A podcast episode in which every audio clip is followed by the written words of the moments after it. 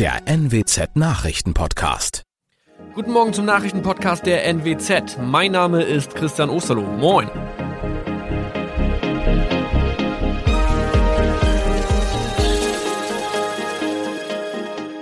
Und das sind unsere regionalen Nachrichten am Morgen. Die Grünen wollen Moorstraße in Oldenburg umbenennen. Viereinhalb Jahre Gefängnis für Falschgoldhandel. Und Landkreis Kloppenburg meldet ersten Omikron-Fall. Der Name Moorstraße könnte laut den Oldenburger Grünen rassistisch aufgefasst werden. Deshalb fordern diese eine Umbenennung. Die Straße wurde allerdings nach Hermann Moor benannt, einem der ersten Siedler in der Gegend. Um Missverständnisse auszuschließen, beantragen die Grünen eine Änderung in Hermann Moor Straße. Dann müssten alle Anwohner ihre neue Adresse in ihren Pässen angleichen. Außerdem müssten Polizei, Feuerwehr, Rettungsdienste und Anbieter von Navigationssystemen informiert werden. Die Stadtverwaltung schlug vor, ein Zusatzschild mit Informationen zur Person Hermann Mohr anzubringen. So könne man alle Irritationen beseitigen. Tobias G. musste wegen dem Verkauf von Falschgold am Mittwoch vor das Landgericht Oldenburg. Nachdem der Schortenser bereits im Mai zu einer Freiheitsstrafe von mehr als drei Jahren in Jever verurteilt wurde, betrieb er seinen Handel auf eBay Kleinanzeigen weiter. Das wog bei der Verhandlung schwer auf. Der 27-Jährige schrieb in die Inseratsüberschrift das Wort plated, was so viel bedeutet wie überzogene und nur vergoldete Ware. Da im weiteren Anzeigentext aber die Rede von einem Reinheitsgrad war und die abgebildeten Goldbarren eine Seriennummer trugen, handelt es sich hierbei um eine Täuschung. Tobias G. wurde zu viereinhalb Jahren Haft verurteilt. Ein weiterer Fall der neuen Omikron-Variante ist am Mittwoch im Nordwesten bekannt geworden. Der Kreis Kloppenburg bestätigt, dass eine Frau bei ihrer Rückreise aus Südafrika am Hamburger Flughafen positiv getestet wurde. Sie befindet sich weiterhin in Hamburg in Quarantäne. Da die Frau im Landkreis Kloppenburg lebt, sei auch das Gesundheitsamt Kloppenburg für diesen Fall zuständig. Zuvor gab es bereits bestätigte Omikron-Fälle in der Wesermarsch und im Kreis Leer. Das waren unsere Nachrichten aus der Region. Weitere aktuelle News aus dem Nordwesten finden Sie wie immer auf NWZ Online. Und Aktuelles aus Deutschland und der Welt hören Sie jetzt von unseren Kollegen aus Berlin. Vielen Dank und einen schönen guten Morgen. Ich bin Sabrina Frangos und das sind heute unsere Themen aus Deutschland und der Welt. Lockdown in Österreich beginnt, neue Corona-Maßnahmen in Deutschland und Koalitionsverhandlungen gehen weiter. Ja, wir gucken gleich mal zu Beginn, was unsere Nachbarn so machen in Sachen Corona. In Österreich beginnt ja heute ein dreiwöchiger Lockdown. Die Menschen dürfen dann nur noch aus triftigem Grund ihre eigenen vier Wände verlassen. Matthias Röder berichtet aus Wien. Mit den Ausgangsbeschränkungen will die Regierung natürlich die vierte Corona-Welle in den Griff bekommen. Aber wie kommt dieser harte Schritt eigentlich bei den Menschen vor Ort an? Die Stimmung schwankt zwischen Entsetzen und Erleichterung, dass endlich etwas passiert, was die vierte Corona-Welle ziemlich sicher brechen dürfte. Der Teil der Bevölkerung, der die Maßnahmen ablehnt, ist auch noch groß. 40.000 von ihnen kamen zu einer Demonstration nach Wien. Der Innenminister fürchtet eine weitere Radikalisierung der Gegner und weist darauf hin, dass es Morddrohungen gegen den Kanzler und den Gesundheitsminister gibt. Ja, und was bedeutet das nun genau? Was gibt's denn wieder für Beschränkungen? Fast alles macht wieder zu. Kinos, Theater, Gaststätten, Fitnessstudio und natürlich alle Läden, die nicht für den täglichen Bedarf gebraucht werden. Immerhin kann man sich relativ frei bewegen, weil die Erholung im Freien ausdrücklich erlaubt ist. Wer will, kann also joggen oder spazieren gehen oder Radfahren. Im Gegensatz zu früheren Lockdowns bleiben die Schulen offen. Die Eltern haben die freie Wahl, ob sie ihre Kinder in den Unterricht schicken. Jetzt haben ja am Wochenende auch tausende Menschen gegen die geplanten Maßnahmen protestiert. Bei euch kommt ja jetzt sogar noch eine allgemeine Impfpflicht. Dazu sagen ja bei uns hier viele, das würde dann die Gesellschaft zerreißen. Aber wie sieht das bei euch in Österreich aus? Wie sehr hat denn die Impfpflicht da auf die Stimmung gedrückt? Also wer ein Gegner von Zwangsmaßnahmen ist, findet in Österreich nun reichlich Stoff zum Diskutieren. Die Impfpflicht ab Februar ist ein zweischneidiges Schwert, denn sie könnte auch den Widerstand der Skeptiker verstärken. Noch mehr für Verdruss kann der Umstand sorgen, dass der Lockdown für die ungeimpften nicht befristet ist, also im Prinzip noch viele Wochen andauern könnte. Die massive vierte Corona-Welle lässt der Regierung aus ihrer Sicht aber keine andere Wahl, um endlich die Menschen zum Impfen zu bringen. Corona ist natürlich auch ein Thema hier bei uns in Deutschland, denn die Zahlen, die steigen immer weiter und zwar ziemlich rasant. Also gelten von heute an auch in einigen Bundesländern wieder strengere Regeln. Besonders betroffen ist da natürlich Sachsen. Da werden weite Teile des öffentlichen Lebens eingeschränkt. Thomas Bremser berichtet aus Berlin. Bars und Clubs zu, Geisterspiele im Fußballstadion, keine Weihnachtsmärkte und die Restaurants am Abend dicht. Sachsen greift durch und das trifft auch bereits geimpfte Personen. In Hotspots dürfen außerdem ungeimpfte nachts nicht mehr ohne dringenden Grund vor die Tür. Das gilt seit Mitternacht auch in drei Hotspots in Baden-Württemberg. Damit will die Politik die volllaufenden Intensivstationen entlasten. Wie es dort derzeit aussieht, wollen die Mediziner am Vormittag erklären. Auch dem FC Bayern München macht Corona ordentlich zu schaffen. Nach Kimmich haben sich ja nun auch noch vier weitere Spieler in Quarantäne begeben müssen.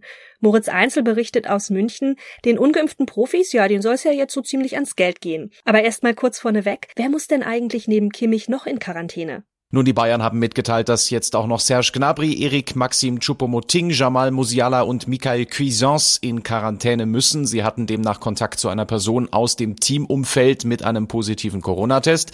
Nur von Kimmich ist offiziell bekannt, dass er ungeimpft ist. Der Schluss, dass die anderen das auch sind, ist aber naheliegend. Bis auf Cuisance sitzen alle genannten jetzt schon zum zweiten Mal in kürzester Zeit in Quarantäne. Ja, und jetzt hat der FC Bayern die Nase voll, oder wie? Ja, es gibt einen Bericht der Bild am Sonntag, wonach der FC Bayern seinen ungeimpften Spielern mitgeteilt hat, hey, wenn ihr in Quarantäne müsst, obwohl das nicht sein müsste, wenn ihr geimpft wärt, dann kriegt ihr für diese Zeit kein Geld. Die Bild-Zeitung rechnet vor, dass das für Josua Kimmich einen Verdienstausfall von 384.000 Euro pro Woche ausmacht. Welches Signal setzt der FC Bayern denn mit dieser Konsequenz? Naja, ich interpretiere das so, dass die Bayern eine Gefahr für ihre Saisonziele sehen. Ich meine, die haben am Freitag in Augsburg verloren mit 1 zu 2.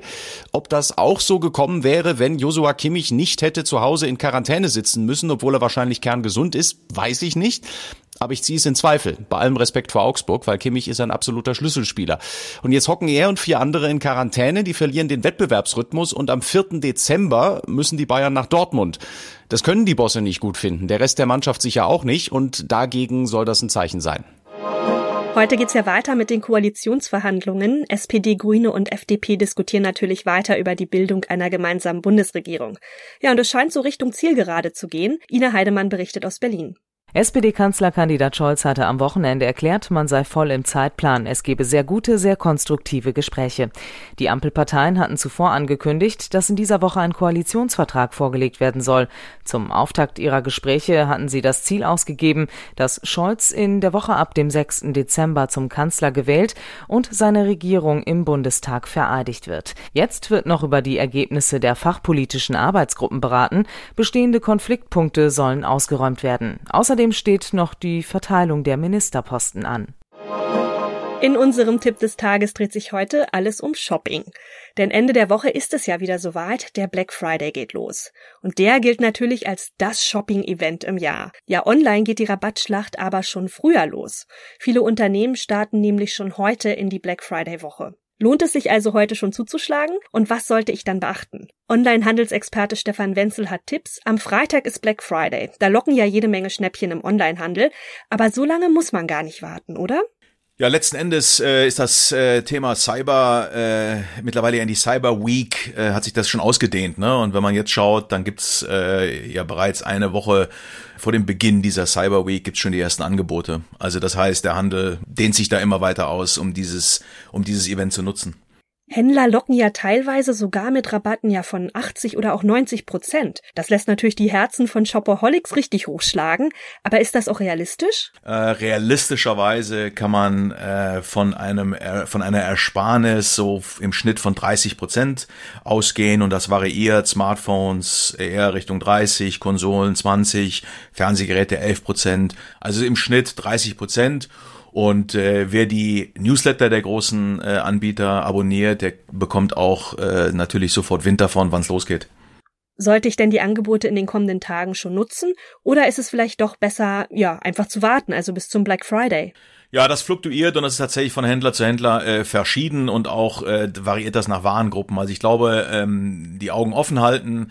Äh, letzten Endes werden natürlich die attraktivsten Produkte äh, dann auch in hohen Stückzahlen abgesetzt, sodass Bestände natürlich auch ein Problem sind, wenn ich also zu lang warte, um wie beim Börsenkurs sozusagen auf tolle, auf, auf den optimalen Kurs zu warten, dann kann ich auch Pech haben und die Artikel sind ausverkauft. Also ich würde, wenn der Preis passt, äh, würde ich zuschlagen und eher schauen, dass ich da sozusagen nicht in leere Bestände äh, äh, mich hineinmanövriere. Was gibt's denn bei Schnäppchen so, ja, ganz allgemein zu beachten?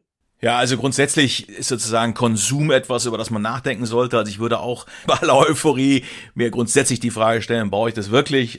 Man darf auch nicht vergessen, dass dieses Cyber Week Geschäft natürlich ein vorgezogenes Weihnachtsgeschäft ist. Also viele, die meisten Konsumenten decken sich mit Weihnachtsgeschenken ein. Insofern ist das dann, ist das dann auch okay. Ähm, aber vom Grundsatz her würde ich äh, dringend raten, äh, vorher den Konsum zu reflektieren. Was brauche ich tatsächlich? Dann gezielt die Newsletter abonnieren und bei den Händlern auf die entsprechenden Angebote warten und dann zuschlagen. Ja, Schnäppchen, Schnäppchen, Schnäppchen, da geben die Leute ja sicherlich auch viel Geld aus. Aber wie viel ist es denn im Schnitt so in dieser Woche? Der Schnitt liegt so bei 200 Euro, äh, ein bisschen drüber, äh, was, was der durchschnittliche Kunde, die Kundin äh, jetzt in der Cyber Week äh, ausgibt. Aber das muss man natürlich für sich selbst äh, äh sagen, kalkulieren. Was ist ein gesundes äh, Ausmaß an, an, an Shopping ja, das Angebot ist ja riesig. Überall, wo man hinschaut, ist irgendwas runtergesetzt. Selbst wenn ich jetzt tolle Schnäppchen sehe, lohnt es sich denn da vorher noch die Rabatte zu vergleichen? Äh, in jedem Fall lohnt sich das. Also es lohnt sich zu schauen, äh, ja, wie ist die Preisentwicklung? Äh, es gibt Preisvergleichsseiten, Portale, äh, in denen, auf denen man auch Preisentwicklungen äh, nachvollziehen kann. Es lohnt auf jeden Fall auch, die einzelnen Anbieter äh, untereinander zu vergleichen. Also wenn ich einen Elektronikartikel äh, äh kaufen möchte, dann ist das extrem transparent im Internet. Vergleich lohnt sich immer.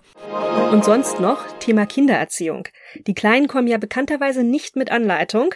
Und wenn dann bei den Eltern die Fragezeichen im Kopf langsam größer werden, ja, dann haben sie vielleicht bei der Erziehung ihrer Kinder auch schon mal in Richtung Profi geschielt. Und vielleicht auch auf sie gehört. Na, wen meine ich? Ganz klar, Katharina Saalfrank. Sie wurde ja 2005 als Supernanny im Fernsehen bekannt. Ja, die RTL-Show, die gibt's natürlich jetzt mittlerweile nicht mehr und zwar schon seit zehn Jahren nicht mehr. Aber heute wird die Berlinerin 50 Jahre alt. Thomas Bremser berichtet aus der Hauptstadt. Was macht die frühere Supernanny denn heute eigentlich so? Ja, die Pädagogin hilft noch immer überforderten Eltern dabei, ihre Kinder zu erziehen, nur halt nicht mehr vor der Kamera, sondern in ihrer Praxis. Sie schreibt Bücher und hält Vorträge. Aus dem Fernsehen hat sie sich aber schon länger zurückgezogen. Saalfrank ist ja auch im Streit gegangen von RTL. Sie war irgendwann mit der Ausrichtung nicht mehr zufrieden. Der Sender wollte es möglichst laut und krawallig haben, sie eher authentisch, sagt sie. Immer wieder wurde die Sendung kritisiert, auch äh, solche Methoden wie die stille Treppe. Kinder mussten sich da als Strafe eine Zeit lang alleine an einen stillen Ort stellen. Später hat sich Saalfrank davon distanziert. Das war's von mir. Ich bin Sabrina Frangos und wünsche Ihnen noch einen schönen Tag und natürlich einen guten Start in die Woche. Bis morgen.